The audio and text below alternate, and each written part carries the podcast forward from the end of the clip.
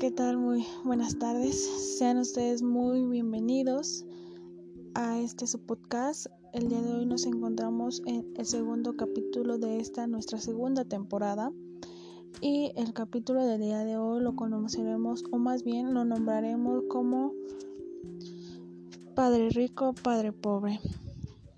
Y así mismo como la semana pasada estuvimos hablando acerca de finanzas, dinero, activos, pasivos y demás, hoy, un día más, seguiremos hablando de esto.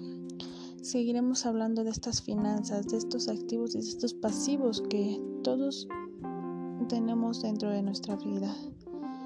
Y bien, comenzamos por la parte de por qué a los ricos les va mejor que a los pobres. Y dirás pues bueno porque pues ya es alguien rico no cómo no le va a ir bien y pues el pobre pues no no está bien financieramente por eso mismo le va mal.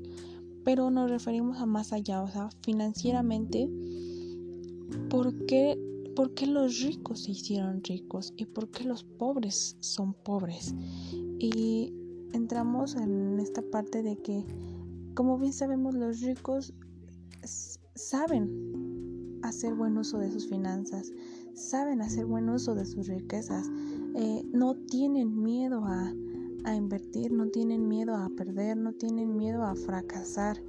¿Por qué? Porque pues al final de cuentas saben que es algo más, que es dinero, que tal vez con alguna otra inversión más lo pueden recuperar, pero esa es su principal cualidad de los ricos, no tener miedo, no tienen miedo a, invertir en, un nuevo proyecto, a, a ver, a buscar dónde pueden tener nuevas y mejores ganancias. Están en búsqueda de invertir y tal vez muchas veces sí por, por la ambición o por ganas de tener más, entre tantas cosas. Pero por esa misma ambición se quitan el miedo, se quitan el miedo a, a invertir, a conocer a nuevas personas y nuevos socios los que los ayudan a generar más dinero, a diferencia de los pobres. Los pobres em, tienen ese miedo a, perder. Por una parte podrán decir, tengo miedo a perder porque no tengo nada. Y si pierdo me voy a quedar sin nada. Bueno, si estás diciendo que ya no tienes nada, pues ¿qué más puedes perder, no? ¿Qué más puedes perder? Eh, más bien tienes que perder ese miedo de las finanzas, ese miedo de invertir, ese miedo de enfrentarte. Es por eso que por eso mismo los pobres siguen siendo pobres. ¿Por qué? Porque primera no tienen una educación financiera. Como se los mencioné en el podcast pasado, no nunca han estado abiertos a educarse, a ver más allá y, y más que nada educarse financieramente, porque al final de cuentas es algo en lo que hoy en día todos estamos rodeados porque como se los mencioné todos hoy en día recibimos, recibimos alguna percepción económica ya sea de donde la reciba cada quien pero todos la recibimos entonces todos tendríamos que estar educados financieramente para saber hacer buen uso de, de estas ganancias o de este dinero que estamos adquiriendo pero ¿qué? ¿qué pasa? que los pobres no tienen esa de abrirse más, de conocer más, de aprender más. Tienen esa mentalidad, con perdón de la palabra, pero mediocre.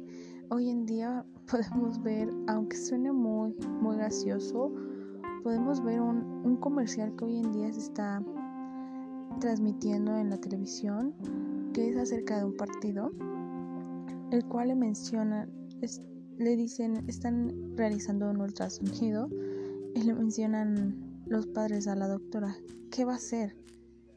Y la doctora les dice, como ustedes, pobres. Podrá sonar gracioso hasta cierto punto porque lo puedes ver y pues te causa risa, ¿no? Pero después te puedes analizar y ves cómo es cierto, ¿no? O sea, los las familias que nacen pobres educan lamentablemente con esa con esa misma ideología, con esos mismos pensamientos a sus hijos y que son pensamientos pasados, o sea, ya no actuales para las generaciones de hoy en día. no, no, no permiten a sus hijos que se abran más, que conozcan más. ¿Por qué? Porque dicen, bueno, si yo fui pobre, si yo fui un simple trabajador, si yo fui un simple empleado, pues, ¿por qué mi hijo no, no, no, va a salir adelante así, ¿no? Que, que, es algo muy lamentable. Que tal vez hoy en día ya no lo escuchamos tanto, que tal vez hoy en día escuchamos tal vez más que decir eso de, bueno, sí, yo fui pobre, pero no quiero que mis hijos pasen eso, por eso mismo quiero que estudien, que, que trabajen, que pues que sean unos profesionistas, ¿no? Y muchas veces dicen para que tengan una mejor economía que la mía. Y pues sí, ¿no? Es por eso que hoy en día tenemos que trabajar y con la sociedad, educando, educando a personas las cuales tengan esa, esa visión de querer más, no hablando tanto de lo monetariamente, sino de querer más conocimientos, más aprendizajes, los cuales sabemos que les van a servir en su vida diaria. Muchas veces este, decimos eh, un comentario que es algo malo es el decir que las personas pobres no tienen derechos cuando tienen los mismos derechos que cualquier persona de otro nivel económico.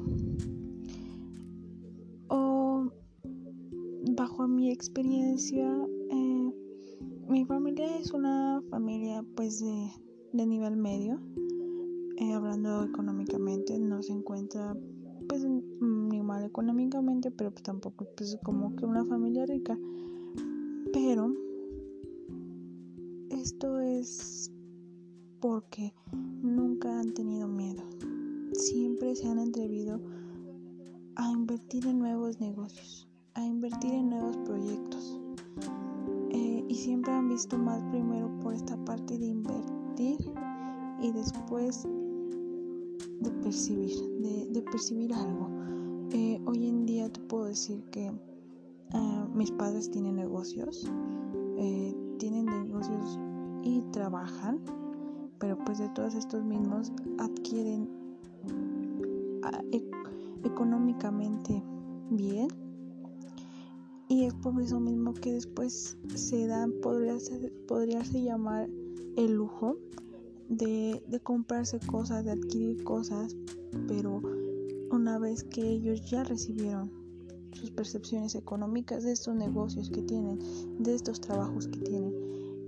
Y es por eso que yo, bajo mi experiencia, puedo decir que sí es muy importante perder ese miedo y educarse bien financieramente para ver cómo es que vas a, a manejar este nuevo negocio, esta nueva inversión cómo vas a manejar tus percepciones que recibes dentro de tu trabajo.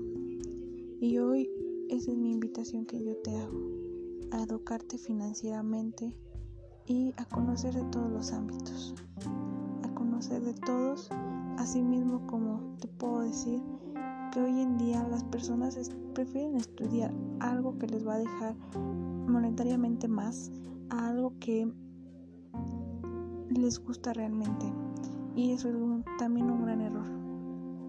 ¿Por qué? Porque tal vez puedes estudiar algo que a ti te gusta y si lo realizas bien te va a dar bueno, te va a rendir buenos frutos económicos, como si estuvieras estudiando una carrera que te generará más dinero. Y te invito a que hagas esta reflexión. Edúcate, conoce y siempre está en, estate en constante actualización.